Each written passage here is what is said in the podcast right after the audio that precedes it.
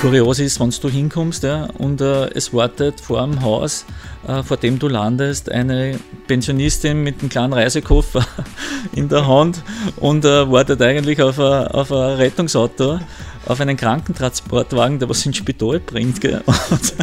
dann ist halt irgendwas schiefgegangen beim, beim Telefonieren und bei dem Abfragesystem und dann kommst du mit dem Hubschrauber hin. Gell? Und dann kommst du dorthin und äh, versuchst natürlich nur alles Mögliche zu machen, was halt möglich ist, auch für unsere Ärzte. Gell? Und es war wirklich schlimm, dass man dann äh, gesehen hat, gell, okay, man kann nicht mehr helfen, die Kinder waren tot. Gell? Die waren tot. Und das Schlimme ist dann, wenn die Angehörigen dort waren und sie können es aber nicht glauben. Gell? Sie können das nicht glauben. Gell? Und ich weiß heute nur, die Oma von den Kindern hat gefleht, bitte, bitte, Herr Doktor, nehmt es mit, oder? Nehmt die Kinder ins Spital mit. Aber du fliegst dann im nächsten Moment zum nächsten tragischen Fall. Und du musst wieder 100% geben, du musst fokussiert sein. Und das ist wirklich schwierig. Ähm, und wenn man das nicht irgendwie schafft, gell, mit dem umzugehen, dann könnte man diesen Job nicht machen. Willkommen. Willkommen bei den Gebrüdern Planlos die 13. Folge. An einem Freitag nehmen wir auf. Das bringt sicher extrem viel Glück. Das stimmt. Wir sind in Erdbeck. Ja, eigentlich zum ersten Mal außer, ein bisschen weiter außerhalb des Zentrums, Südostangente in Hörreichweite. Ja. Wir sind in einem Gebäude, das jeder kennt, der hin und wieder aus Wien äh, Richtung Süden fährt. Wir sind in dem riesigen ÖMTC-Palast-Gebäude. Stimmt, wir sind, und wir sind ganz oben im sechsten Stock, siebten Stock. Denn unser Gast ist der Gerold Hofbauer und er fliegt von hier jeden Tag einige Male weg. Nicht mit seinen Flügeln, sondern mit seinem Hubschrauber. Genau, das stimmt. Herzlich willkommen. Danke für deine Zeit. Du, fangen wir gleich so an, Gerold. War es eigentlich immer dein Kindheitstraum, Helikopterpilot zu werden? Also wenn ich ganz ehrlich bin, äh, war es das überhaupt nicht. Also mein Kindheitstraum war immer Polizist zu werden. Das habe ich schon in der Volksschule gesagt und das war für mich wirklich der Traum. Gell? Und äh, das war mein Ziel und das habe ich dann schlussendlich auch so durchgezogen und habe das auch dann erreicht. Gell? Und äh, bin dann auch, und das war wahrscheinlich ähm, ja, für mich schon eine Herausforderung auch, von einem kleinen Ort, einem, einem Dorf im Waldviertel in die Großstadt äh, nach Wien gezogen und bin dort dann in die Polizeischule eingetreten. Damals mit 15 Jahren. Boah, hm. Das geht so früh? Ja, also das war, das hat es ein paar Jahre gegeben, äh, gibt es heute nicht mehr. Aber du hast nach der neunten äh, Schulstufe hast dann äh, die Polizeischule gemacht, hat drei Jahre gedauert. Und das war halt eine Zeit, wo man sehr viele Polizisten äh, gesucht hat. Und gerade für, äh, sage ich mal, junge Leute nach der Schule äh, vom Land war das natürlich eine, sehr, sehr gute Alternative, weil am Land kriegst du schwer natürlich einen Job. Eine Lehre wollte ich nicht machen. Ähm, weiter studieren oder sonst irgendwas war auch nie in, in, in meinem Sinne. Äh, Polizist, wie gesagt, von Kindheit auf, von der Volksschule auf, immer die Lehrerin gefragt hat, unbedingt Polizist und ja, das war mein Traum. Das haben wir so verwirklicht. Und wie kommt man dann vom Polizisten zum Christophorus-Flieger? Es war ein langer Weg und äh, wenn ich das so sagen darf, es war wirklich bei mir wie die so, wie man so schon sagt, die Jungfrau zum Kind. Ähm, bevor ich zum Christophos gekommen bin, war ich bei der Flugpolizei. Mhm. Das heißt, ich war dann Polizist, fertiger Polizist, äh, habe dann dementsprechend auch meine Fortbildung gemacht bei der Polizei, habe dann den Chargenkurs absolviert und äh, war dann dienstführender Beamter im 21. Bezirk auf der Hermann-Bahr-Straße. Und eines Tages ist eben äh, äh, ein Fax gekommen, wo zu lesen war, dass man halt, äh, dass das Innenministerium Piloten sucht und dass man sich bewerben kann. Und ich war dort als Dienstführender bereits und äh, am Frühstückstisch in der Früh beim Dienstbeginn ja, hat man halt über Neuigkeiten geredet, sei es jetzt irgendwelche neuen Gesetze, Verordnungen vom Dienstbetrieb, von der Diensteinteilung und unter anderem habe ich meine, äh, meinen Kollegen halt gesagt, äh, hey, wenn wer Interesse hat, bis zu dem und dem Datum, mhm. könnt ihr euch bewerben Äh, es wird wieder eine Ausbildung zur Hubschrauberpiloten jetzt beim Innenministerium durchgeführt und äh, wer Interesse hat, sagt es mir einfach. Ja. Zu dem Zeitpunkt, nicht einmal zu dem Zeitpunkt, habe ich daran gedacht, dass ich mich da bewirb. Gell. Und äh, wie ist das weitergegangen? Weitergegangen ist dann so, dass sie einige Kollegen von mir beworben haben. Äh, wir waren sehr, sehr gute Freunde und nicht nur Kollegen, sondern wirklich Freunde. Gell. Hat Spaß gemacht, miteinander Dienst zu machen. Und darum ist mir zu Beginn gar nicht im Sinn gekommen. Und erst, wie sich ein paar Freunde von mir beworben haben, haben wir gedacht, hey, warum eigentlich nicht? Gell? Und habe mich dann auch beworben. Und das war natürlich dann ähm, doch eine, eine, schwierige Aufnahmeprüfung mit drei Selektionen. Und äh, wenn man mich heute fragt, warum ich dabei bin und andere nicht, dann glaube ich zu wissen oder glaube ich, dass das der Grund ist, dass ich da hingegangen bin, ohne Erwartung und äh, ohne ein Muss. Ja. Es gibt Leute, die wollen das unbedingt machen. Das war bei mhm. mir überhaupt nicht. Ich habe meinen Traumberuf gehabt, ich war Polizist. Und ich bin da so locker hingegangen und es ist mir so leicht von der Hand gegangen. Und du merkst bei solchen Tests, gell, ähm, du hast einen guten Tag oder du hast einen schlechten Tag. Mhm. Und ich habe einen absolut guten Tag gehabt. Gell. Und so bin ich dann äh, schlussendlich äh, nach einem längeren Aufnahmeprozess, gell, bin ich dann äh, ja, zur Flugpolizei gekommen. Weißt du, wie viele Leute sich da beworben haben, auf wie viele Plätze? Äh, es, waren, es war so, dass äh, bis zu 1000 Bewerbungen waren. Äh, das wird österreichweit ausgeschrieben bei der Polizei, bei der Gendarmerie. Und es sind insgesamt fünf Leute aufgenommen worden. Und dementsprechend schwierig war es. Und ich weiß heute nur, nach der ersten Selektion war ich an zwölfter Stelle gereiht. Mhm. Und dann haben wir gedacht, okay, knapp vorbei ist auch daneben. Es ändert nichts, oder? Man muss das akzeptieren. Ne? Und er hat eigentlich gar nicht gerechnet, dass ich dann weiter bei den anderen Selektionen eingeladen werde. War aber dann schon so. Bin eingeladen worden, weil natürlich man äh, sagt, okay, die erste Selektion sind so und so viel jetzt einmal vorn gereiht. Zweite Selektion war dann der ganze medizinische Bereich. Äh, da fallen natürlich Leute aus. Ne?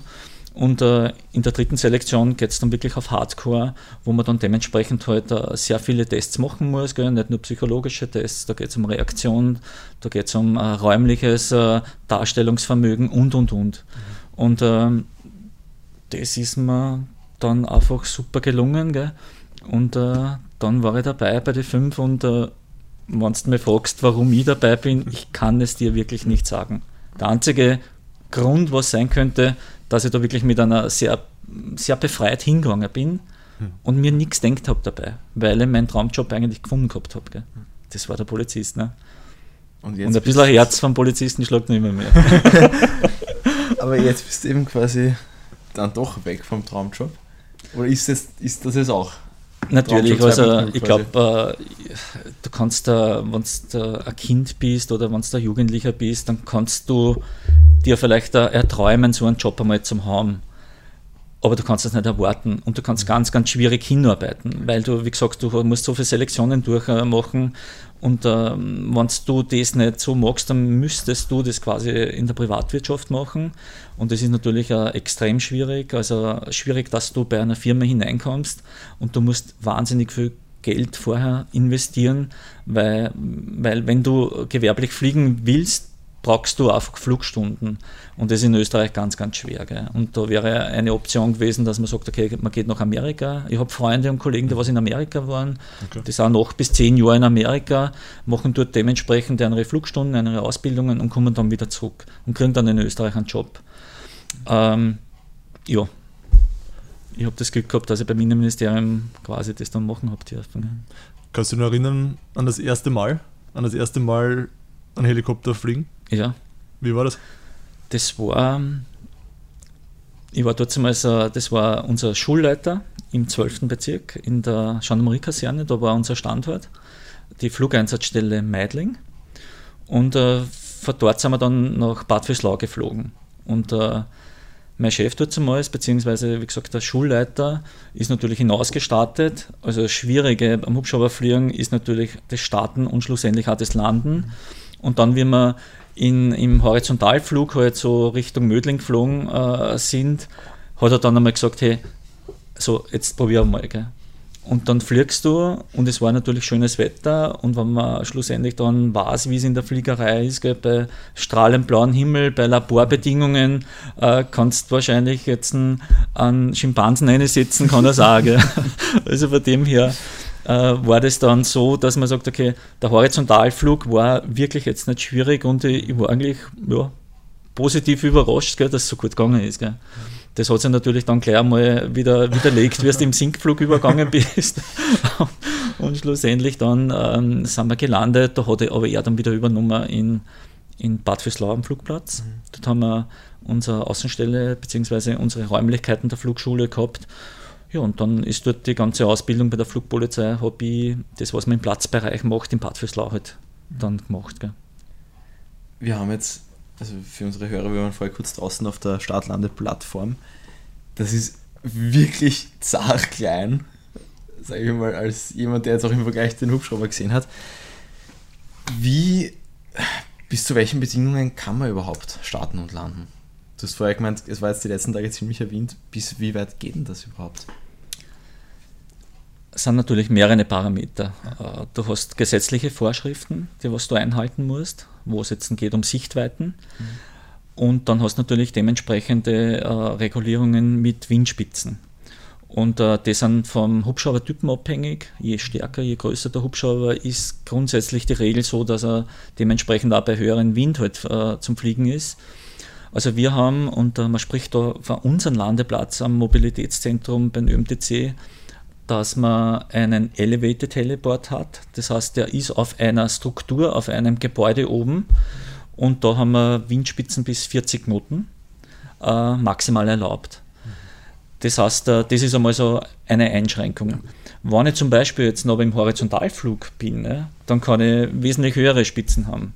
Man wesentlich ist dann eh schon fast übertrieben, also, aber du kannst schon mal 60 Knoten auch haben. Was ist 40 und 60 Knoten in kmh? Du kannst das so rechnen, äh, Knoten mal 2 minus 10 Prozent. Jetzt das Beispiel, wenn ich sage 100 Knoten äh, mal 2 sind 200, minus 10 Prozent äh, sind 180 km/h. In, das ist einfach die einfachste Umrechnungsart. Gell.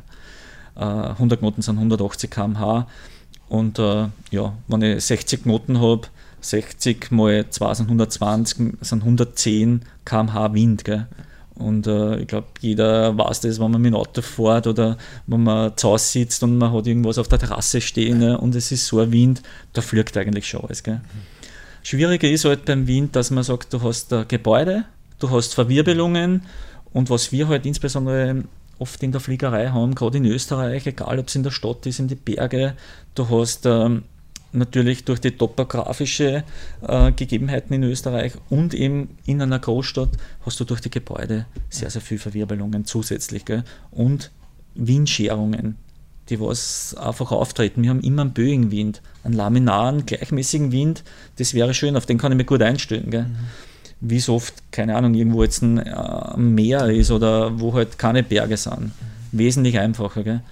Schwierig ist einfach äh, böiger Wind, Windscherungen und die Verwirbelungen von Gebäude. Und da bist du natürlich dann eingeschränkt. Gell? Und da musst du dann keine 40 Knoten, da darfst du das zwar noch haben, aber du, da fliegst das dann nicht mehr. Gell? Man muss halt versuchen, in der Fliegerei ist halt so, wurscht, ob es jetzt ein, ist Hubschrauber oder eben ein Flugzeug, Starts und Landungen sollen nach Möglichkeit immer gegen den Wind durchgeführt werden. Auf einem Flugplatz ist ganz klar, da ist eh zumeist immer die Piste nach der Hauptwindrichtung ausgerichtet. Kannst natürlich genauso Seitenwinde äh, haben. Gell? Aber so wie es bei uns im Einsatzbetrieb ist, da musst den Landeplatz halt so wählen und du hast halt oft Seitenwinde und alle möglichen Verwirbelungen, dass du wirklich zum Kämpfen hast. Gell? Und das musst du richtig einschätzen. Und äh, dass wir zurückkommen jetzt nochmal auf den Landeplatz da bei uns beim MTC, ist sicher ein Landeplatz, der was äh, bei normalen Windverhältnissen sehr gut zum Anfliegen ist, auch die Abstellposition, wenn es sehr stark windig ist, ähm, dann ist er nichts für einen Anfänger, wenn ich das so sagen kann. Gell. Das kann ich mir vorstellen. Ja, also, aber gleich, gleich da anknüpfend, wie oft bist du heute ausgeflogen? Heute haben wir fünf Einsätze gehabt. Ja, war wieder sehr, sehr spannend. Gell. Wie jeder Tag, äh, wo man nicht weiß, was einem erwartet. Gell. Das ist natürlich eine ganz eine spannende Geschichte bei uns. Und ähm, ja, es ist immer was anderes. Gell? Beschreib, beschreib vielleicht gleich mal, wie schaut denn so ein typischer Tag, gibt es wahrscheinlich nicht, aber so in, so in der Regel, wie schaut denn das aus, wenn du im Dienst bist? Ja, wir haben schon einen gewissen Tagesablauf, haben wir, gell, der was immer gleich ist. Und das beginnt äh, in der Früh, wo wir alle drei in Dienst kommen. Das heißt, es kommt der Arzt im Dienst, es kommt der Flugretter, sprich der Sanitäter im Dienst und der Pilot. Wir sind immer drei Mann -Crew. Und äh, zu Beginn wird einmal äh, alles gecheckt. Das heißt, jeder seinen Bereich. Ähm, von meiner Seite natürlich der Hubschrauber, das heißt, es werden die Systeme in der Früh nochmal durchgecheckt, dann wird so ein ähm, ein Loadsheet gemacht, das heißt, wo man dann dementsprechend aufgrund der Crew und des Treibstoffes auch sehen, wie schwer sind wir. Ähm, dann wird das Wetter von meiner Seite gecheckt, äh, ob das Wetter dementsprechend auch äh, gut ist. Gell. Ja, und wenn der Hubschrauber und die ganzen äh, administrativen Sachen von meiner Seite erklär, äh, von meiner Seite gemacht sind, dann schauen wir, was der Arzt, der tut natürlich seine medizinischen Sachen checken, äh, unterstützend durch den Sanitäter, der was natürlich da auch sehr mithilft gell, bei den medizinischen Geräten. Äh, alle Medikamente, was man halt alles im Hubschrauber hat, wird in der Früh nochmal durchgeschaut. Gell. Ja, und wenn wir das dann gemacht haben, dann äh, melden wir uns einsatzbereit. Das heißt, da rufen wir, rufen wir ähm, bei der Leitstelle in Niederösterreich an und in Wien an beziehungsweise wir können das auch über so eine Web-Applikation machen und dann sind wir einsatzbereit. Und dann ist einmal der erste gemütliche Teil. Das heißt, wir dann immer zu Beginn in der Früh sitzen wir da, wo wir jetzt sitzen am Frühstückstisch und dann wird einmal wirklich ganz, ganz uh, ordentlich gefrühstückt. Mit Wurst, mit Käse, mit uh, ja, äh, Eier und Obst, äh, Gemüse, alles, was halt jeder will. Gell? Joghurt. Also da, da muss man echt sagen, äh, da haben wir wirklich äh, dementsprechende Unterstützung von unserer Firma, weil es ist, glaube ich, gerade in so einem Job auch wichtig. Gell? Gerade wie es beim Frühstück ist. Man, man, tauscht sich beim Frühstück wahrscheinlich, wenn man so überlegt, über den ganzen Tag am meisten aus. Mhm. Jeder erzählt von Erlebnissen oder Einsätzen, mhm. was auch immer, oder private Geschichten beim Frühstück ist man nur zusammen, gell? und äh, am Tag ist es eh dann anders. Wenn der Einsatz dann kommt, gell? und dann muss eh dann jeder seine Arbeit machen und dann setzt du zwar mal einen Kaffee zusammen, redest über, über bestimmte Sachen, aber beim Frühstück ist so quasi unsere Zeit, unsere Zeit für die Crew, wo wir wirklich über ganz viele Sachen reden. Ist so selten, dass in der Früh auch schon irgendwie, also da kommt es auch hin und wieder vor, okay, ihr sagt, ihr seid einsatzbereit und fünf Minuten später ja. Kommt an. Also dann das kommt immer wieder vor. Das Frühstück halt einfach verschwunden. Genau, also das Frühstück, also das späteste Frühstück, was ich einmal gehabt habe, war um 2 Nachmittag. also das ist, ähm, ja, wie gesagt, du kannst nicht sagen, heute setze ich mich her, gell. Du, es kann einmal bis zum Mittag gar nichts sein mhm. und dann fliegst du einmal bis zum Mittag durch, gell. Du kommst zu gar nichts. Ne?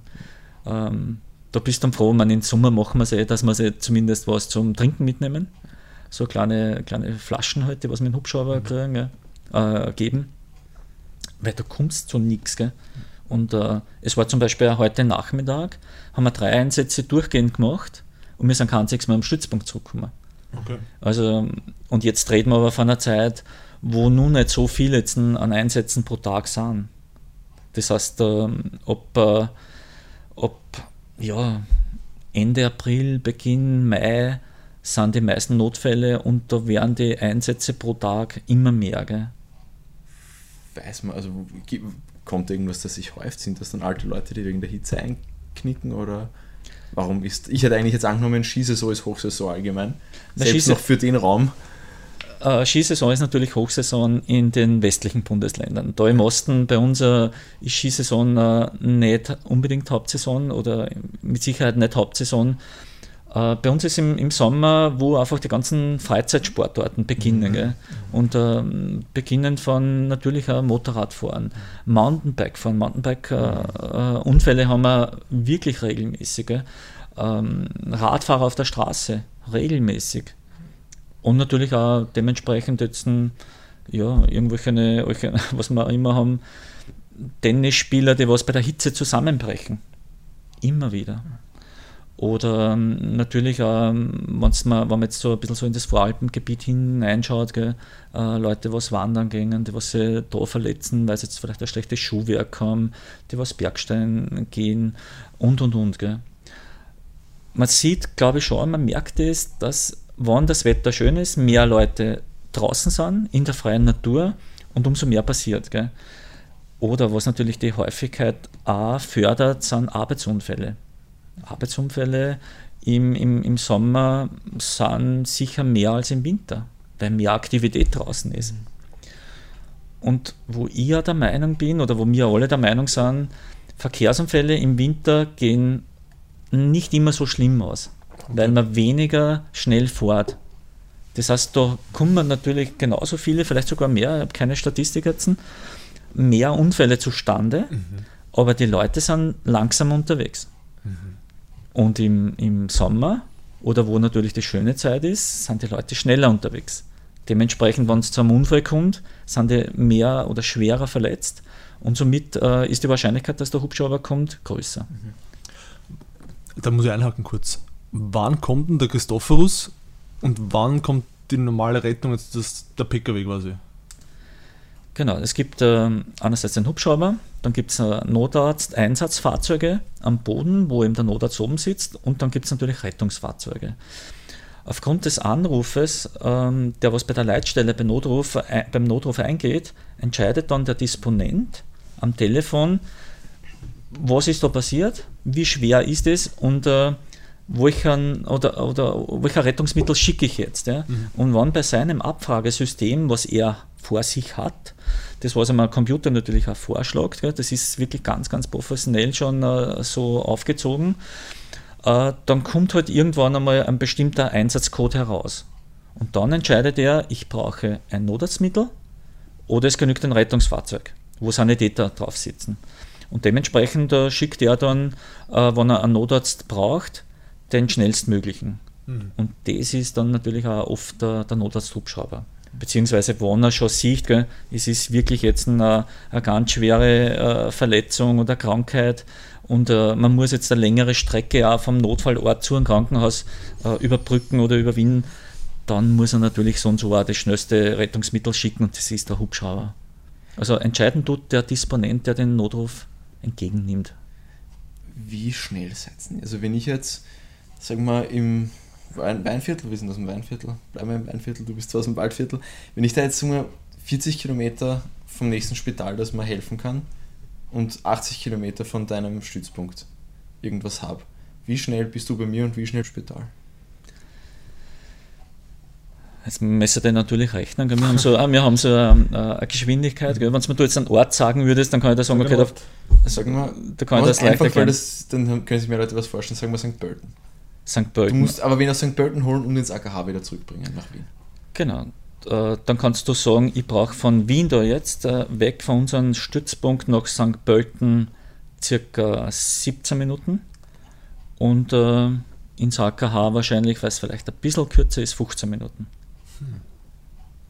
Also die Distanzen werden schon schnell überbrückt. Wir fliegen mit einer Durchschnittsgeschwindigkeit von 220 km/h in etwa natürlich abhängig, haben wir einen Gegenwind oder haben wir einen Rückenwind. Und ähm, ja, es ist oft wirklich äh, kaum zu glauben, wie schnell das geht. Gell? Und es ist ja einer der Gründe, warum man Hubschrauberrettung betreibt, dass man sagt, es ist einerseits einmal ganz, ganz wichtig, dass so schnell wie möglich ein Notarzt zum Patienten kommt, mhm. dass er erst versorgen kann. Und der zweite Grund ist, dass man dementsprechend auch den Verletzten oder den Erkrankten so schnell wie möglich in das nächste geeignete Krankenhaus mhm. bringt. Gell? Und man darf nicht vergessen, es gibt natürlich sehr viele Krankenhäuser. Nicht jedes Krankenhaus kann den Patienten aber dementsprechend versorgen. Und somit muss man längere Strecken in Kauf nehmen und das ist auch ein ganz ein wichtiger Grund, warum Hubschrauberrettung auch betrieben wird. Gell? Und mit dir im Helikopter sitzen zwei Kollegen. Genau. Also mit mir sitzt ein, ein Notarzt.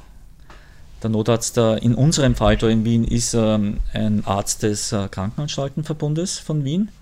Das heißt, der arbeitet äh, äh, sonst in einem Krankenhaus und äh, fliegt an bestimmten Tagen bei uns am Stü ähm, Hubschrauber. Mhm. Und ähm, der Sanitäter, sprich auch Flugretter, er hat ja mehrere Aufgaben in unserem Bereich, der ist vor der Berufsrettung Wien. Und äh, wir haben quasi der ÖMTC hat in Wien eine Kooperation mit der Berufsrettung Wien und äh, das ist so ein, quasi ein gemeinsamer Betrieb des Notarzthubschraubers. Wie schaut es mit deinen Erste-Hilfen-Kenntnissen aus? Also wenn jetzt die anderen beiden alle Hände voll zu tun hätten und es liegt noch wer da, könntest du dann auch mithelfen? Auf jeden Fall. Also wir brauchen überhaupt keine ähm, medizinische Ausbildung, mhm. aber ich sag mal, man lernt so viel, ja, ja. wenn man immer dabei ist, gell, dass man sagt, okay, also mithelfen in jederlei Hinsicht, äh, was medizinisch, sage ich mal, erlaubt ist, äh, können wir alle. Und kommt das auch vor? Kommt auf jeden Fall vor. Es kommt wirklich darauf an, wo ein Notfall passiert. Äh, meistens ist es halt so, wenn zum Beispiel beim Verkehrsunfall, wenn du zu einem Schlachtfeld hinkommst, mhm. da ist wirklich jede Hand gefragt und es ist ja, kommt immer wieder vor, dass wir auch die Ersteintreffen sind. Mhm. Und äh, somit, äh, ja, tust du schon mal schwer, wenn du drei Schwerverletzte hast und du hast einen Arzt und einen Sanitäter. Mhm. Das heißt, da bist du als Pilot genauso gefragt. Ähm, ja, wie gesagt, einfache medizinische Hilfsleistungen, sagen wir so mal. Vielleicht kannst du mal kurz skizzieren, was waren so die, die kuriosesten oder wüdesten Einsätze, die du geflogen bist in deiner mittlerweile längeren Zeit? Das gibt es natürlich wahnsinnig viele. Gell? Manche bleiben dann natürlich in der Erinnerung. Ähm, ja, kurios sind, äh, wenn man es kurios nennen will. Gell? Es ist immer ganz schwierig zu sagen. Es, man muss wegschicken, es ist kein Einsatz umsonst. Gell? Und auch wenn du dann im Nachhinein drüber lächelst und denkst, äh, okay, was machen wir da eigentlich da? Gell? Dann weiß man nie, wie die Situation am Telefon war. Gell? Äh, was ist dann wirklich auch herausgekommen bei dem Telefonat. Gell? Ähm, kurios ist, wenn du hinkommst ja, und äh, es wartet vor dem Haus, äh, vor dem du landest, eine Pensionistin mit einem kleinen Reisekoffer in der Hand und äh, wartet eigentlich auf ein, auf ein Rettungsauto, auf einen Krankentransportwagen, der was ins Spital bringt. Dann ist halt irgendwas schiefgegangen beim, beim Telefonieren und bei dem Abfragesystem und dann kommst du mit dem Hubschrauber hin. Gell. Oder was wir auch gehabt haben, gell, wo dann quasi, es gibt da so, so wo man zum Beispiel jetzt als Pensionist, wenn man nicht mehr so in der Lage ist zum Telefonieren, wo du einfach drauf drückst und einen Notruf bei einer Caritas oder bei irgendeiner anderen Hilfseinrichtung eingeht. Gell? Äh, du wirst es kennen wahrscheinlich, weil wir heute schon geredet haben, dass du ja auch da tätig bist ein bisschen. Und äh, das war wirklich erst gestern, ich lüge euch nicht an, es war gestern, gell? und da sind wir zu so einem Einsatz gekommen, die hat quasi diesen Knopf gedrückt, ja? aus einem Grund, weil die Heimhilfe schon überfällig war, dass sie das Schmerzpflaster wechselt. Und dann ist der Hubschrauber gekommen. Aber sie, sie hat das irgendwie, was normalerweise sind die komplett überrascht, gell? aber die hat das irgendwie so überhaupt als Selbstverständlichkeit angenommen und hat da überhaupt jetzt das äh, wirklich äh, ja, einfach so gesagt, wie es war gell? und hat sich gedacht, ja, okay, dann seid ihr dir da, dann macht es ihr. macht es gemacht. Also das, das sind wirklich so kuriose Geschichten, was man, was man halt erlebt. Gell? Aber natürlich, die meisten sind halt nicht so lustig. Äh, es gibt schon ganz, ganz schwere Fälle. Ja, ich weiß nicht, wie weit, weit ihr das hören wollt jetzt. Ähm, es, ich kann euch Sachen erzählen, was du, wo wir hinkommen sind, ähm, die was da, ich fange anders da, es gibt Einsätze, die was in Erinnerung bleiben. Man fliegt, äh, wie gesagt, am Tag oft im Sommer dann bis zu zehn Einsätze. Du warst oft am Abend nicht mehr wart, was haben wir heute eigentlich alle, mhm. was, was waren das für Einsätze, was war das schnell alles, gell? Muss wieder nachdenken, wenn du drüber redest oder wenn du fragt. Aber es gibt Einsätze in dem ganzen Leben, sage ich mal, die was du fliegst, die merkst du. Mhm. Und äh, die haben einen bestimmten Hintergrund. Und bei mir ist es so, ich weiß nicht, ob es bei den anderen Kollegen auch so ist, ich merke mir Einsätze, wenn ich ein bisschen die Geschichte dazu kenne. Warum ist was passiert? Gell? Wie war das? Äh, wie der heute in der Fuhr da aus dem Haus gegangen ist. Gell? Und dann, was man wirklich auch immer merken wir, aber ganz tragisch, wo zwei Kleinkinder in ein Haus ähm, waren, wo die Mama in der Fuhr zur Arbeit, zur Arbeit gegangen ist und äh, gewartet hat, dass die Oma von den Kindern äh, kommt und aufpasst. Dann war aber das Problem, dass sie die Oma verschlafen hat. Die Mama für die zwei Kinder muss aber in die Arbeit ja, und hat sich gedacht, okay, die Oma wird gleich kommen und äh, ja, die zehn Minuten können die Kinder alleine daheim bleiben. Schlussendlich war es dann so, die Oma hat sich wie gesagt verschlafen, hat dann länger gebraucht und äh, die zwei Kinder, die waren in etwa so zwei und vier Jahre haben dann mit einer Kerzen ins Spielen angefangen. Das heißt, die haben die Kerzen angezündet, es hat dann das Haus ins Brennen angefangen. Die Kinder wollten das aber noch äh, quasi nachvollziehen können, wollten bei der Haustüre hinaus, weil der Vierjährige äh, hat natürlich, weiß ja, wo der Ausgang ist und kann natürlich da raus. Und die wollten raus und das Problem war aber, die Haustür war zugesperrt. Und ähm, die ganze Geschichte war dann so, dass halt dann irgendwann einmal der Rauch aus dem Haus herausgekommen ist. Gell.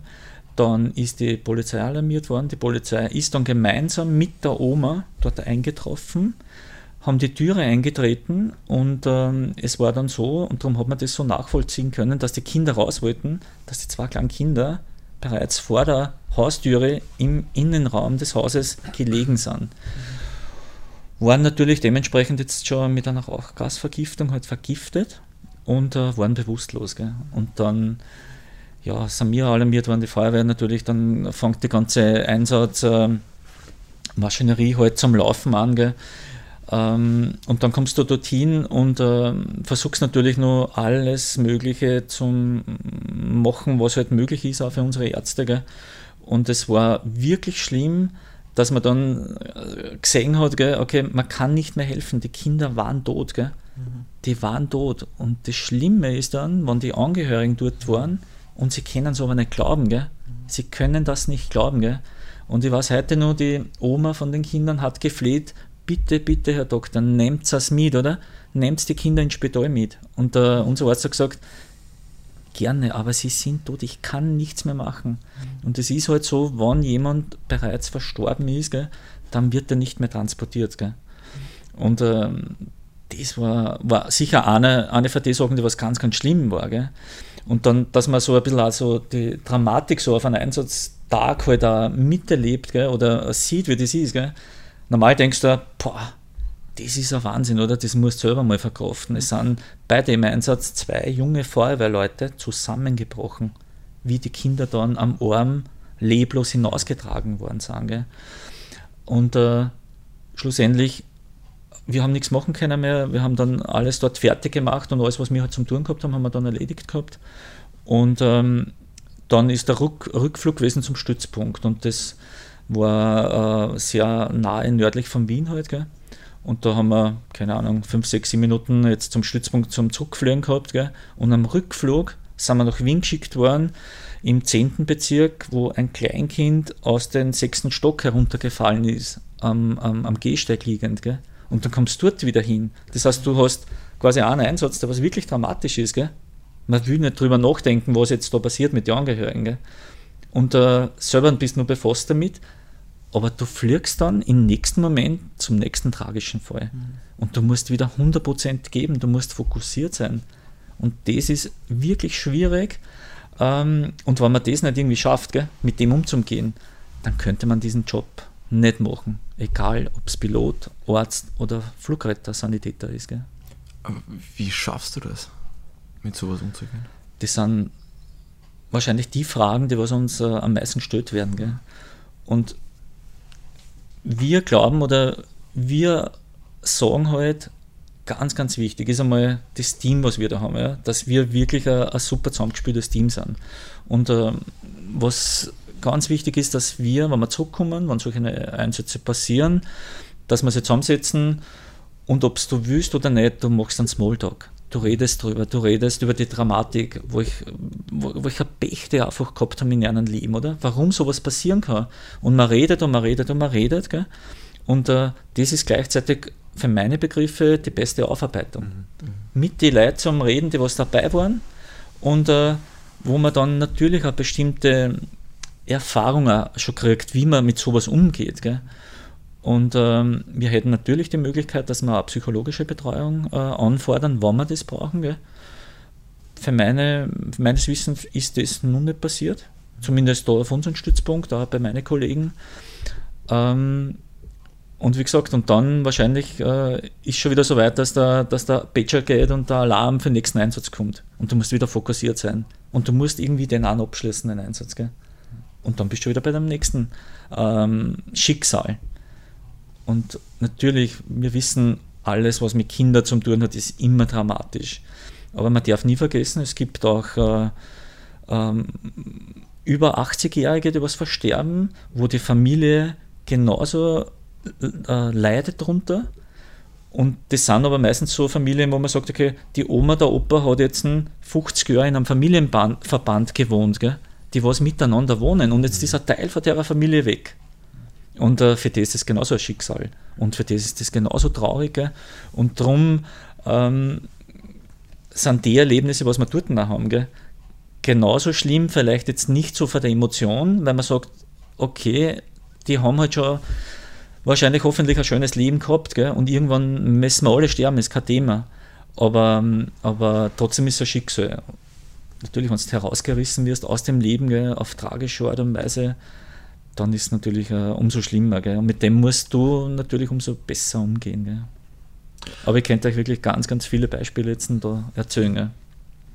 Ich könnte mir vorstellen, dass du sicher viel Kraft auch daraus ziehst, dass ihr tatsächlich aber auch viel öfter wahrscheinlich sogar Leben rettet.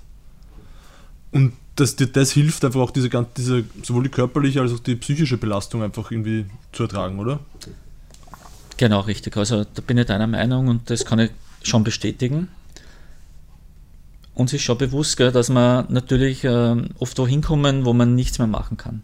Das geht nicht. Gell. Irgendwann sind da die Hände gebunden, irgendwann ist die Medizin auch am Ende. Aber in vielen Fällen, und äh, wir wissen das genau, gell, dass der Patient in dem Fall jetzt überlebt hat, weil wir so schnell und so professionelle ärztliche Hilfe geleistet haben. Mhm. Und das baut dich natürlich extrem auf. Gell? Und das freut dich natürlich extrem. Gell? Und du musst, wie du sagst, ne, du musst einfach das Positive herausnehmen. Du kannst nicht jedem helfen. Es passieren Fälle, wo du sagst, okay, du kannst Leuten die Chance vielleicht ermöglichen durch äh, perfekte äh, Medizin und durch eine perfekte Rettungskette, dass er die Chance ergreifen kann, ich kann das nur überleben, ich kann das schaffen. Aber kämpfen muss der selber, gell? So, so blöd sich das jetzt noch anhört. Gell? Und wenn du ein Pech hast im Leben, dann hast du das. Das ist tragisch, wenn man wirklich sieht, gell? wie viel Pech manche Leute haben. Das ist eigentlich das Schlimme über das, was man hin und wieder schon nachdenkt. Da, gell? Ist schon mal vorkommen, dass sich jemand, den ihr gerettet habt, dann bei dir gemeldet hat? Kommt schon vor. Das kommt schon vor. Gell? Eher selten, ganz selten eher. Gell? Ähm, manchmal kriegen wir schon Mails, so Dankesmail, gell? oft ein Jahr später, wann vielleicht die Rehabilitation dann erfolgt ist. Ähm, gelegentlich Anrufe und nur seltener, und da rede ich vielleicht von fünfmal im Jahr, dass wer vorbeikommt, gell? Mhm. die was die auch kennenlernen wollen. Gell? Mhm. Wo du sagst, okay, da, da schauen wir, dass auch die Crew da ist, die was da im Dienst mhm. war. Und das sind oft dann schon sehr, sehr emotionale und total nette Begegnungen. Gell? Obwohl die, ja, auch natürlich vielleicht jetzt ein, dementsprechend durch die Verletzung ein Handicap weiterhin haben, gell? aber trotzdem sind die dankbar, dass zumindest so davon kommen sind. Gell? Und das ist, ist schon was ganz Schönes. Gell? Wie gesagt, selten, aber wenn es passiert, dann gefallen mir sie wirklich wahnsinnig. Gell? Wie hältst du dich eigentlich jetzt rein körperlich fit für den Job. Ich denke, als, als Helipilot und du beschreibst den Arbeitsalltag als sehr fordernd, braucht es auch da körperliche Fitness, damit es überhaupt wieder blast. Genau, genau. Was machst du da so? Also ist auch unterschiedlich wahrscheinlich von den Kollegen her. Gell. Also ich betreibe schon Sport, gell. jetzt aber nicht irgendwie in eine bestimmte Richtung exzessive. Gell. Ich versuche die Freizeit auch so zu gestalten, dass ich wirklich Sport betreibe. Das heißt, ähm, ich gehe relativ viel laufen. Laufen hilft mir. Gell? Manche wollen das überhaupt nicht. Gell? Mhm. Das heißt aber, wenn ich den Kopf ganz voll habe und äh, möchte abschalten, da ist mir komplett egal, wie das Wetter ist. Gell? Da ziehe ich mir an, da setze ich mir die, die Haube auf, da habe ich einen Regenschutz und dann gehe ich laufen. Das ist wahrscheinlich das, was mir am meisten hilft. Gell? Also ich gehe laufen, ich gehe Mountainbiken, ich tue Tennis spielen, Winter natürlich Skifahren. Ähm, ich halte mich so fit, äh, dass ich gelegentlich in ein Fitnesscenter gehe, äh, insbesondere im, im Winter ja, einfach so was der Alltagssport. Gell? Und äh, ja. Also was du erlebst, schreckt dich jetzt nicht davon ab, Mountain, weil du vorher hast du Mountainbiken genannt als häufige Verletzungsursache, ja. das schreckt nicht genug ab, offenbar. Ja. Nein, das ist eigentlich nicht. Was mich abschreckt, und, äh, aber das ist schon lange her, dass es mich abgeschreckt habe, ist Motorradfahren. Mhm. bin früher Motorrad ja. gefahren und äh, jetzt sicher schon zehn Jahre Minimum nicht, wenn nicht länger. Äh, das war was, was du zu einem gewissen Grad natürlich jetzt äh, ähm, äh, steuern kannst. Aber eins ist ganz klar, als Motorradfahrer, natürlich auch als Radfahrer, aber bei den Motorrädern ist es nur viel mehr, gell, bist du immer Zweiter, egal ob du schuld bist oder nicht. Gell. Und äh, wenn ich mir dann überlege, bei welchen Einsätzen wir waren, was da das siehst, gell, ähm, dann überlegst du das wirklich, ob du aufsteigst. Und wie gesagt, ich habe es daheim stehen, das steht daheim seit sicher mehr als zehn Jahren und sie wird nicht berührt. Das habe ich einfach, äh, das habe ich einfach irgendwie so für mich ganz klipp und klar gestellt, na, das ist mir einfach zu gefährlich. Gell? Obwohl es wahrscheinlich nicht gefährlicher ist, als wir, wie du sagst, Mountainbiken, kann man genauso das Gleiche passieren. Mountainbike-Unfälle sind oft tragisch, gell? weil es natürlich dann dementsprechend, wenn du einen Salto magst, wenn du irgendwo was übersiehst, gell? ein Loch übersiehst, eine Wurzel übersiehst, dass du einen Überschlag hast und dementsprechend auch dann vielleicht sogar Wirbelverletzungen hast haben wir alles schon gehabt. Gell? Mhm. Eins, glaube ich, in jeder, jeder Hinsicht, was du magst, du versuchst mehr, ähm, sagen wir so, du versuchst weniger zum Riskieren. Ja. In jederlei Hinsicht. Gell?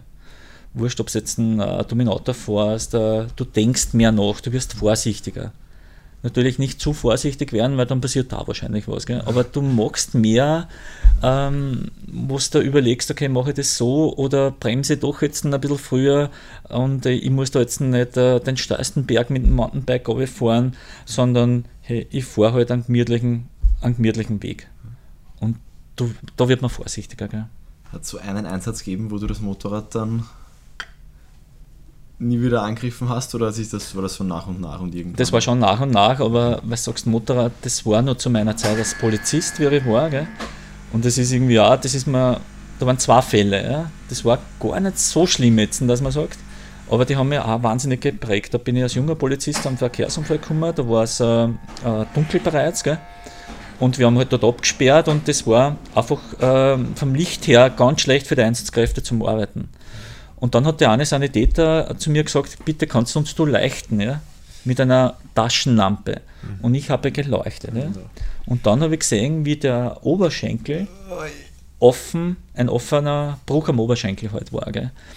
Und es war ganz eigenartig. Ich leuchte da hin und habe mich so vertieft und habe diese Verletzung so fokussiert, gell, dass ich momentan einen Schwindel ein Schwindelgefühl gehabt habe. Mhm. Und ich habe mich dann quasi wegdrehen müssen und äh, mich ganz kurz anhalten müssen, weil ich einfach da so eingekippt bin. Das war, war prägend, das weiß ich heute noch. Gell? Und da war ich wirklich ein ganz junger Polizist. Ne? Mhm. Und das war, war das eine Erlebnis, was mich, was mich sicher geprägt hat. Und das zweite, da war ich die Kreuzung sogar noch, auch im Floridsdorf, wo ich Polizist war, da sind wir zum Verkehrsunfall hingekommen, da ist ein, ein Motorradfahrer vor der roten Ampel gestanden. Und der PKW hat nicht rechtzeitig oh. bremst und hat den stehenden Motorradfahrer dort aber sowas von niedergeschieben. Und angefahren und der ist natürlich zur Sturz gekommen. Er war jetzt nicht lebensgefährlich verletzt, aber er hat einen offenen Unterschenkelbruch gehabt. Und da haben wir gedacht, du kannst nichts dafür, oder? Ja. Du stehst dort und du wirst jetzt von einem Auto da abgeschossen. Und du hast das Problem, du bist einfach der Schwächere. Ja. Du hast keine Chance. Und das waren zwei Erlebnisse, die was mich schon sehr geprägt haben. Ähm, natürlich, und dann siehst du halt äh, gerade bei Motorradunfällen schlimme Sachen. Gell? Das muss man schon sagen. Gell?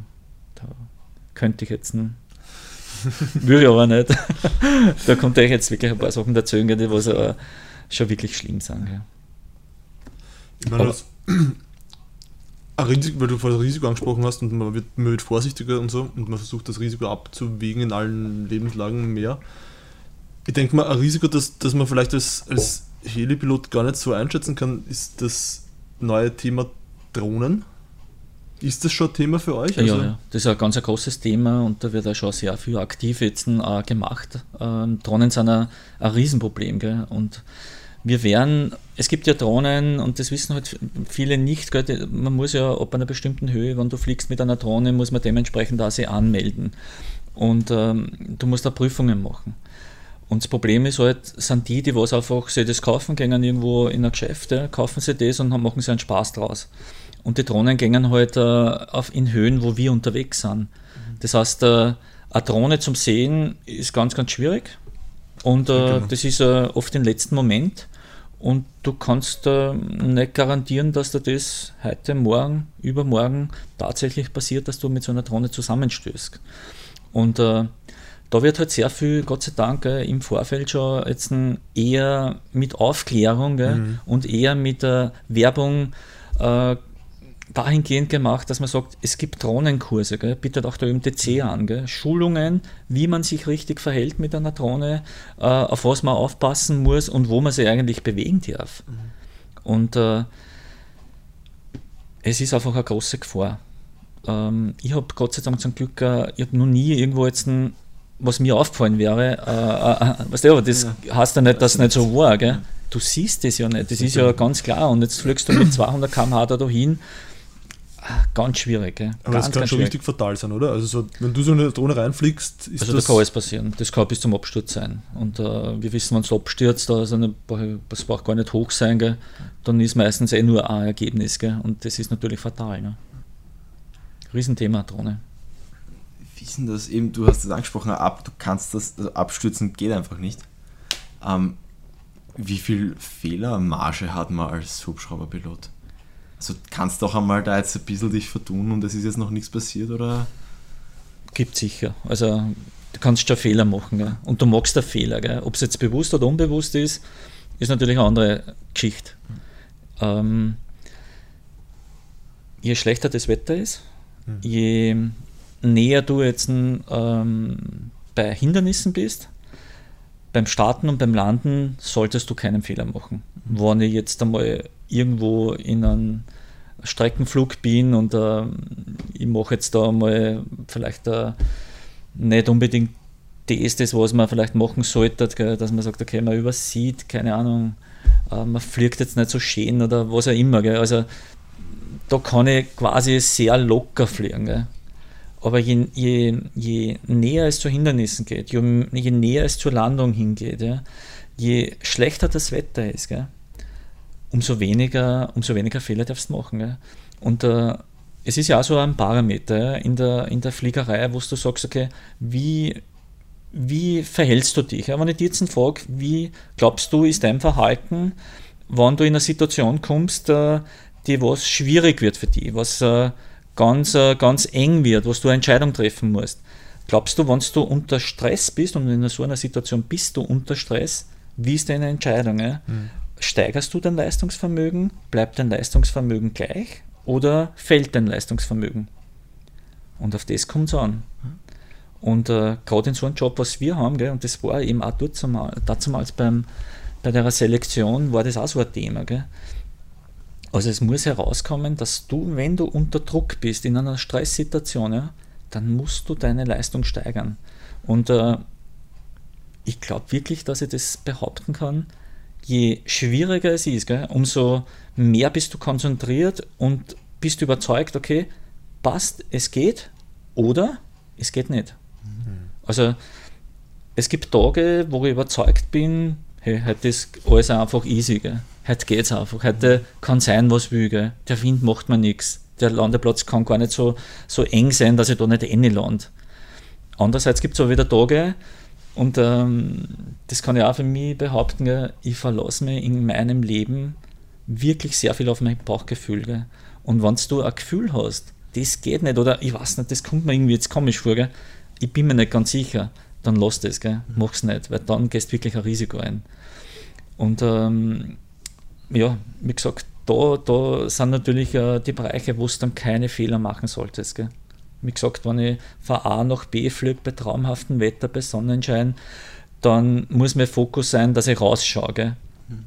Das darf man auch nicht übersehen, weil es gibt äh, oft Zusammenstöße zwischen einem Flieger und einem Hubschrauber oder nicht oft hin und wieder. Auch in Österreich, was in Wiener Neustadt war vor Jahren, in Zell am See vor einigen Jahren, wo man sagt, wie gibt es das eigentlich? Es ist traumhaftes Wetter, oder? Wie können die zwei zusammenfliegen? Und äh, da gibt es eigentlich äh, natürlich unter sind viele äh, Aspekte natürlich jetzt, die was dann so weit führen. Ne? Aber ein Glied der Kette ist schon, dass man, dass man, dass man einfach wenn es schön ist, den anderen nicht so sieht, weil die Sonne scheint. Ja. Einer sieht einigermaßen gut, der andere schaut irgendwie ein bisschen in, das, in die Sonne und wird geblendet. Das heißt, sicherer bist unterwegs, wenn zum Beispiel der Himmel bewölkt ist. Weil du hast, schönen, hast schöne Konturen, du hast einen schönen Kontrast vor die, vor die äh, Luftfahrzeuge, da tust du leichter. Gell? Das heißt, umso schöner es ist draußen, umso mehr musst du als Crew, das haben wir alle mhm. dazu berufen, der Pilot natürlich, der Flugretter und der Arzt, gell, dass wir natürlich wachsam sind und ausschauen. Und äh, das ist auf das, was du am Streckenflug halt sehr achten muss. Gell. Aber vom Handling her, da kann ich schon mal Schlamper fliegen oder da brauche ich jetzt nicht so hoch konzentriert sein. Gell. Aber die Konzentrationsphase fängt halt dann wieder an beim Starten und beim Landen. Gell. Und da solltest du keinen Fehler machen. Gell. Wenn du erzählst von wegen schönes Wetter, rausschauen, wo würdest du gerne mal fliegen, wo du noch nicht geflogen bist? Gibt es da so, so Geschichten, wo du denkst, ja, verdammt, da wäre es einmal super, also nicht im Einsatz, sondern ganz generell fliegen, weißt du, was ich meine? Also ganz generell. Ja. Also Österreich bin ich eigentlich schon überall geflogen. äh, was, mir, was, mir, was mir wirklich Spaß machen würde, in Amerika mal zum Fliegen. Gell? So in dieser, dieser Riesenwelt äh, in Amerika, wo du ja sehr viele Freiheiten hast, gell? da ist das gar nicht so streng reglementiert wie bei uns. Gell? So Grand Canyon oder was. Einfach mal was anderes, komplett was anderes fliegen. Gell? Äh, Heliskiing zum Beispiel. Mhm. Also als Pilot fliegen. Gell? Ähm, der hat mir auch wahnsinnig getan. Gell? Ähm, ja, das ist eigentlich das schon. Gell? Ich habe sonst in Österreich aber ziemlich äh, alles erlebt. Gell?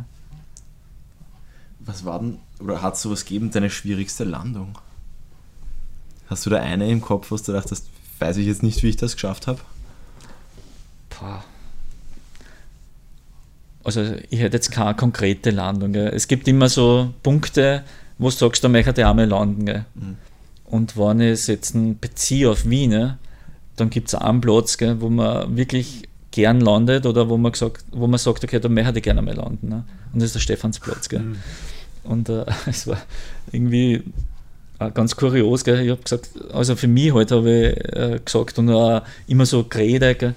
Also ich würde gerne meinen ersten Einsatz, weil es war eh übertrieben, gell, ich würde gerne meinen ersten Rettungseinsatz beim Christophorus, würde ich gerne am Stephansplatz haben dass es natürlich nicht so gekommen ist und dass das komplett anders gekommen ist. Gell? Dass ich schlechtestes Wetter gehabt habe, ja, Richtung Schwächert geflogen bin bei meinem ersten Einsatz und dann leider akzeptieren habe müssen, dass ich beim Schlechtwetter umdrehen haben müssen und äh, zurückfliegen zum Stützpunkt und den Einsatz abbrechen habe müssen.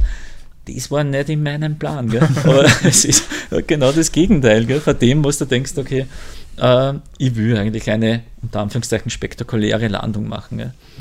Ähm, ja, schlussendlich, ich war dreimal dann am Stephansplatz gell, und das ist schon was Besonderes, weil wenn du, abgesehen davon von dieser, von dieser historischen Innenstadt, gell, die was natürlich auch traumhaft schön ist, gell, äh, du dann einmal deinen ersten Kreis drüber fliegst und dann denkst du, ja, naja, es ist schon relativ eng da unten.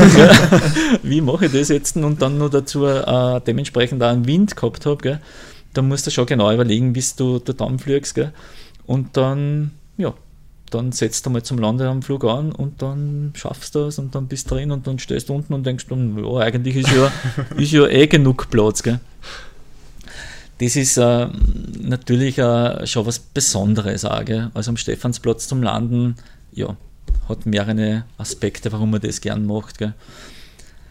Ähm, ja, Berge ist natürlich wieder eine andere Geschichte. Gell? Das ist wieder komplett was anderes. Ne? Ähm, ja, gibt es auch viele Beispiele, wo ich, wo ich, was mir Spaß gemacht hat, äh, dort einmal zum Landen. Mhm. Meine erste Landung am Großglockner bei der Adlershohe, der höchste Landeplatz äh, Österreichs, gell, äh, war total spannend. Habe ich aber gemacht noch bei der Flugpolizei, wo die Ausbildung dann schlussendlich vom Hochgebirgslandekurs, das was wir auch machen haben müssen, äh, war dann so quasi die Spitze und als vielleicht für uns als Belohnung, weil du bist ja total euphorisch, du willst ja das machen, ja, war halt dann die Landung auf der Adlersruhe am Großglockner und äh, da bist du dann schon stolz auf dich, dass du das geschafft hast. Halt. Hast natürlich zu Beginn immer im Fluglehrer mit, wo auf, das, auf dem, was du natürlich mhm. verlässt. Gell? Und du sagst, okay, ich mache jetzt da einen Fehler beim Anflug oder irgendwas passt nicht ganz, gell? dann äh, hast du eh wem, der was da hilft. Gell? das war sicher auch einer der Momente, wo du schon sehr gefeist darüber. Gell.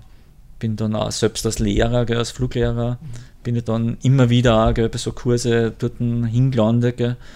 Und äh, ist auch total spannend, gell. wieder von der anderen Seite das zum Sehen, wo es darauf ankommt, wie lange lasse ich am jetzt da mhm. quasi, oder wie lange schenke ich ihm das Vertrauen. Gell?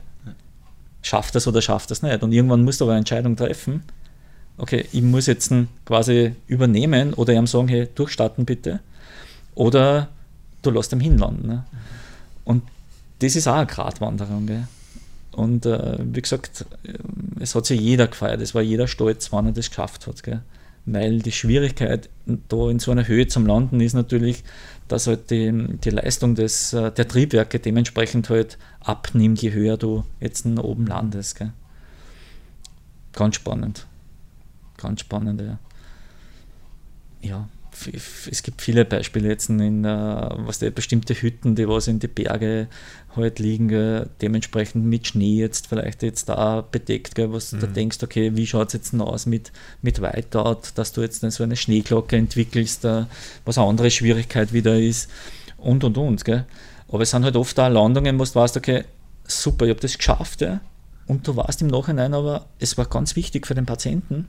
Mhm oder für die Patientin, dass du dort jetzt gelandet bist, weil sonst hätte die einen langen Weg äh, gehabt, bis ins Krankenhaus kommt, weil zum Beispiel die Bergrettung jetzt einen, einen, einen ganz einen intensiven Aufstieg gehabt hätte. Gell? Und das sind auch so Landungen, wo du sagst, okay, bah, echt cool? Ja, du hast jetzt echt, echt dort, dort geholfen. Gell? Ja,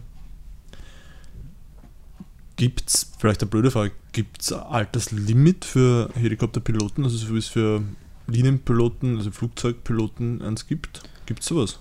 Äh, gibt es schon äh, bei uns in Österreich. Wir dürfen bis 65 Jahre fliegen. Ist mit einer nationalen Ausnahmeregelung.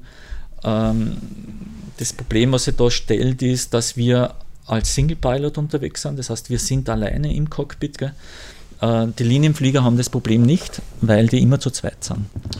Und ähm, wie gesagt, es gibt europäische Richtlinien, die besagen, dass man ab 60 in so einem Betrieb, wo wir fliegen, halt äh, quasi aufhören muss, mhm. wenn kein jüngerer Pilot daneben ist. Mhm. Aber wie gesagt, mit nationalen Regelungen und mit bestimmten Voraussetzungen, die was man zusätzlich erfüllen muss, sprich äh, insbesondere äh, medizinische Voraussetzungen dann, dann darf man das. Gell? Mhm. Und äh, wie es weitergeht oder ob das ewig so bleiben wird, ist eine andere Frage.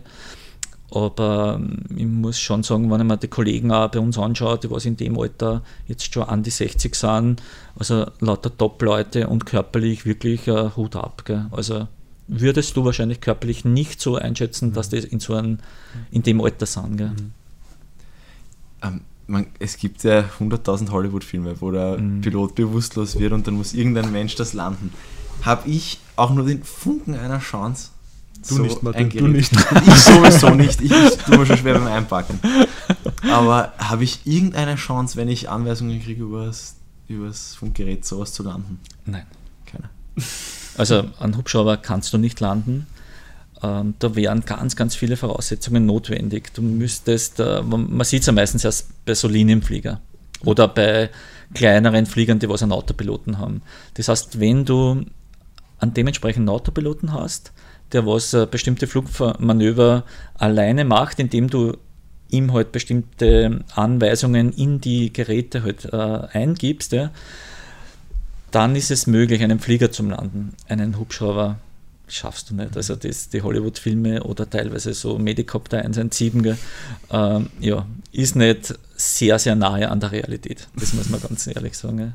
Das Blöde ist natürlich, gell, man, wenn du überlegst, äh, es kann dir in jedem Alter, gell, und wenn du 30 bist oder 25 bist, kannst du genauso einen Herzinfarkt äh, bekommen und wenn du dann fliegst und du bist alleine drinnen als Pilot, dann kannst, haben die anderen keine Chance, dass die irgendwie helfen. Gell? Das heißt, du, du sackst zusammen, wirst bewusstlos und weder der Flugretter, der was neben dir sitzt, der hat keine Steuerungseinrichtung neben, mhm. er kann dir nicht helfen. Der Flieger hat zwei Steuerungen, er hat eine links und eine rechts. Das heißt, dort der Co-Pilot da drin. Mhm. Beim Hubschrauber, so wie es in unserem Betrieb ist, ähm, da hast du nur ein Steuer und wenn dem Piloten irgendwas passiert, dann kannst du den Hubschrauber nicht landen. Das geht nicht. Über solche Sachen. Also wenn man sowas anspricht, oder? Beim Fliegen, gell, dann wird es kurz einmal still im Cockpit und äh, okay, wir wissen nicht, geht's gut, oder? Setzt natürlich auch bei uns voraus, dass man, dass man bis zum 40. Lebensjahr haben wir jedes Jahr eine fliegerärztliche Untersuchung und ab dem 40. Lebensjahr alle sechs Monate. Das heißt, man schaut da schon, dass man medizinisch dementsprechend äh, immer wieder durchgecheckt wird. Und ähm, ja, somit kann man das Risiko natürlich vermindern. Mhm. Aber wie gesagt, es gibt halt Krankheitsbilder, die was plötzlich auftreten in jedem Alter. Und ähm, das ist dann so. Gell. Das kannst du, das ist Schicksal. Mhm. Das ist so. Gell. Kommen interessierte Jungpiloten und Pilotinnen zu euch zum quasi Mitfliegen, Schnuppern, was du ich meine, also quasi in, in, in Lehre? Oder habt ihr das? Nein, das haben wir nicht. Das, nicht. Das ist die Frage. Das ist vielleicht einmal in Zukunft ein interessantes Modell. Gell? Ähm, momentan ist es bei uns so, dass du ca. 2000 Flugstunden mitbringen musst. Das heißt, du musst wirklich schon sehr viel Erfahrung haben, nicht nur in der normalen Fliegerei, sondern du brauchst aber Zusatzausbildungen, du brauchst Hochgebirgslandeerfahrung, du brauchst Außenlasterfahrung. Mhm und ähm, ja, 2000 Flugstunden, ja, das sind so in etwa die Parameter. Gell? Und das ist halt, ähm, wie gesagt, schwer genug, dass du das irgendwo in der Privatwirtschaft, äh, insbesondere in Österreich, weil der Markt ist einfach klar, gell, dass du das schaffst. Ne? Gibt es viele Pilotinnen? Also bei der MTC Flugrettung gibt es noch keine Pilotin.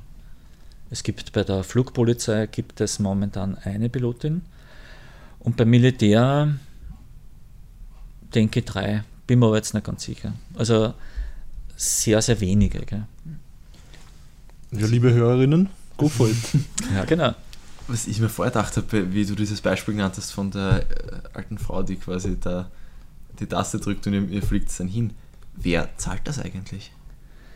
Also der Patient äh, zahlt das in keiner Weise. Gell. Es gibt bestimmte Verträge, die sind unterschiedlicher, unterschiedlich halt mit den Bundesländern abgeschlossen und äh, dementsprechend wird das dann über quasi öffentliche Hand, Auftraggeber, wie gesagt, der Bundesland, gell, wird das einfach dann ausgeglichen, beziehungsweise ähm, steuert der MTC natürlich auch seinen Beitrag äh, dazu. Das heißt, es ist ein Gesamtpaket. Gell. Also das ist uns ganz, ganz wichtig, gerade bei der, bei der MTC-Flugrettung, dass es sozial ausgewogen sein muss. Gell. Wenn du jetzt äh, sagst, okay, der eine kann es leisten, dass der Hubschrauber kommt und der andere nicht, ja. Dann hast du ein Riesenproblem in der Gesellschaft. Gell? Und auf das äh, ist der Grundsatz der ganzen Flugrettung, so wie es wir betreiben, aufgebaut. Gell? Das heißt, äh, wir stecken sehr viel Geld rein im Gell? aber natürlich, äh, du kriegst das schon nicht nur so zurück, dass du sagst, okay, es ist natürlich auch für die MTC-Flugrettung ein bestimmter Werbeeffekt, kein Thema, gell?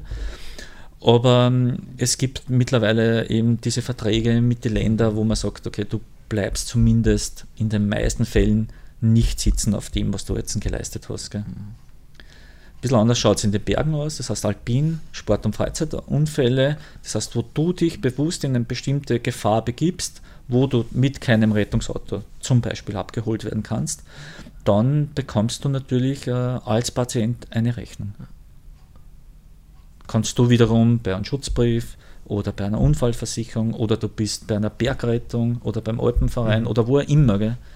Äh, oft bei Kreditkarten ist dabei, mhm. dann kriegst du die Rechnung und das wird aber, das packst du nicht einzahlen, das gibst du ganz normal deiner Versicherung weiter okay. und dann wird das automatisch dort abgerechnet. Ne? Also nur Sport- und Freizeitunfälle im alpinen Gelände. Mhm.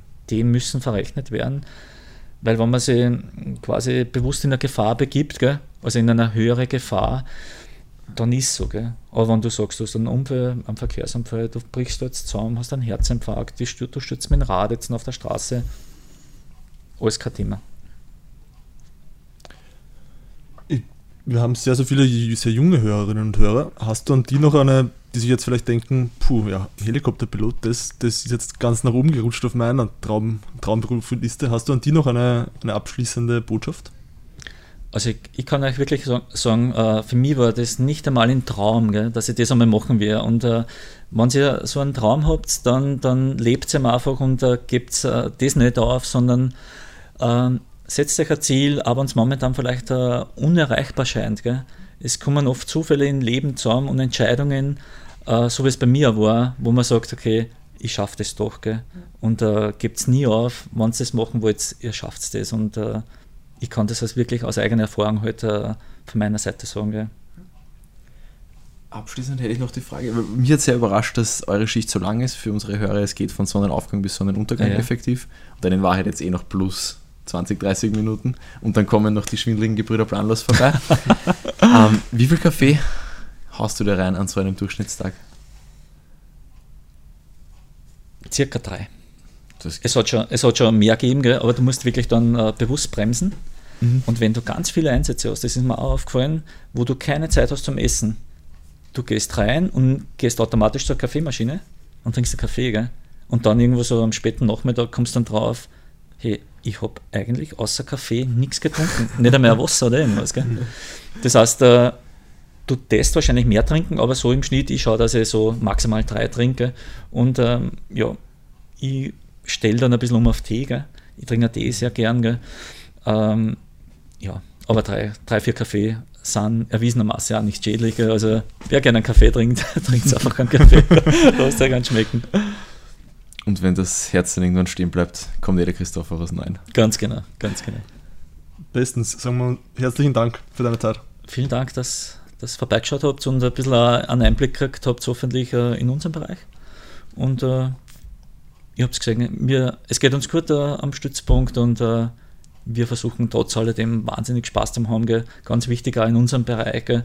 weil das ist so richtiger Ausgleich, gell? dass wir einfach eine Garde haben. Vielen Dank. Ja, und liebe Hörer, ähm, danke fürs Dabeisein. Bitte empfehlt uns wie immer weiter. Vielleicht jetzt gerade Menschen, die dieses Thema interessieren könnte.